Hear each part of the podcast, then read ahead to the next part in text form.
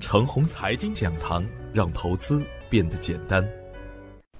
亲爱的朋友们，早上好，我是奔奔，感谢您一直的关注与守候。我今天和大家分享的主题是 A 股的韧性与机会。昨天的早盘，我给出的观点是，总体来说，这个周末啊，利空的力度真的不小。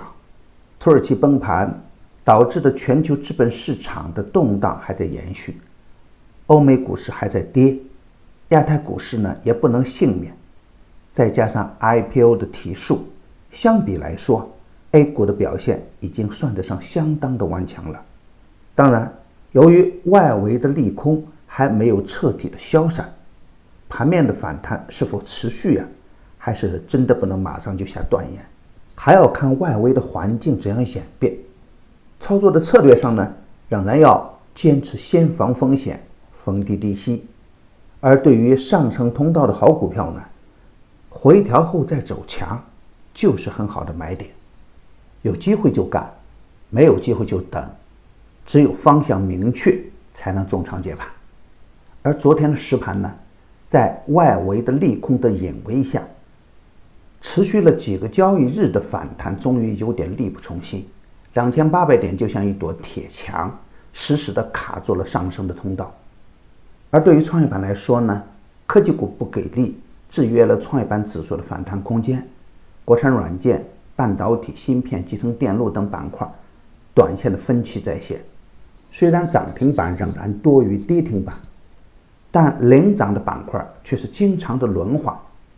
再加上量能不足，大盘上冲的动能有限，涨价概念成为弱势中少有的确定性的亮点。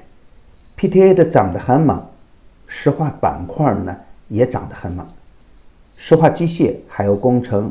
中国石油的走势都比较稳定。另外，天然气的涨价题材呢，也在继续的发酵。东方环宇、美锦能源还是受到了多方资金的关注。我一直有一个观点：贸易战的痛点呢，就是未来的投资重点。从这个角度来说呢，在未来的行情启动中，科技股必然有行情。但是近期呢，明显的力道不足，虽有零星的资金介入。但力道不够集中。我在昨天的早盘呢，也特别点评了强周期板块的情况，因为期货市场的强势，钢铁、煤炭呢也都在走上升波段。而从昨天的表现来看呢，钢铁、煤炭的走势也出现了明显的分化，钢铁的走势有点弱，而煤炭的板块呢更强一点。这可能与中焦炭较强的走势有关。我的观点是。从中长期的角度来看，A 股的未来的成长空间无限。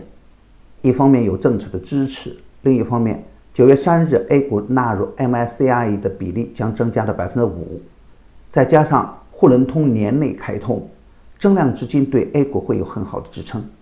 北上资金呢持续的流入，也对 A 股有资金的支撑。A 股的国际化进程呢进一步提高，再加上我国经济的稳定。坚定看好 A 股的未来，盲目的悲观是不适合当前的盘面的。该跌不跌，是不是预示着有美好的未来呢？当然，输入性的风险实实在在的存在的。A 股能有这样的定力，已经值得表扬。但是增量资金呢，没有明确的信号之前，盲目的重仓确实还会有很大的风险。精选优质的好股票，逢低低吸还是首选。从目标上来看，可以关注三大主线：第一，超跌绩优；第二，科技板块；第三，补短板的基建。有积极的信号出现时，就可以高看一眼。牛散选牛股啊，已经推出十二期，第十二期的牛股呢，依然表现稳健。只需关注“陈红财经”微信公众号，并回复“六六六”，就可以免费获得牛散选牛股的专用优惠券，与牛散结缘呐。您将成为下一个牛散，送人玫瑰，手有余香。感谢您的点赞与分享，点赞多，幸运就多；分享多，机会也多。谢谢。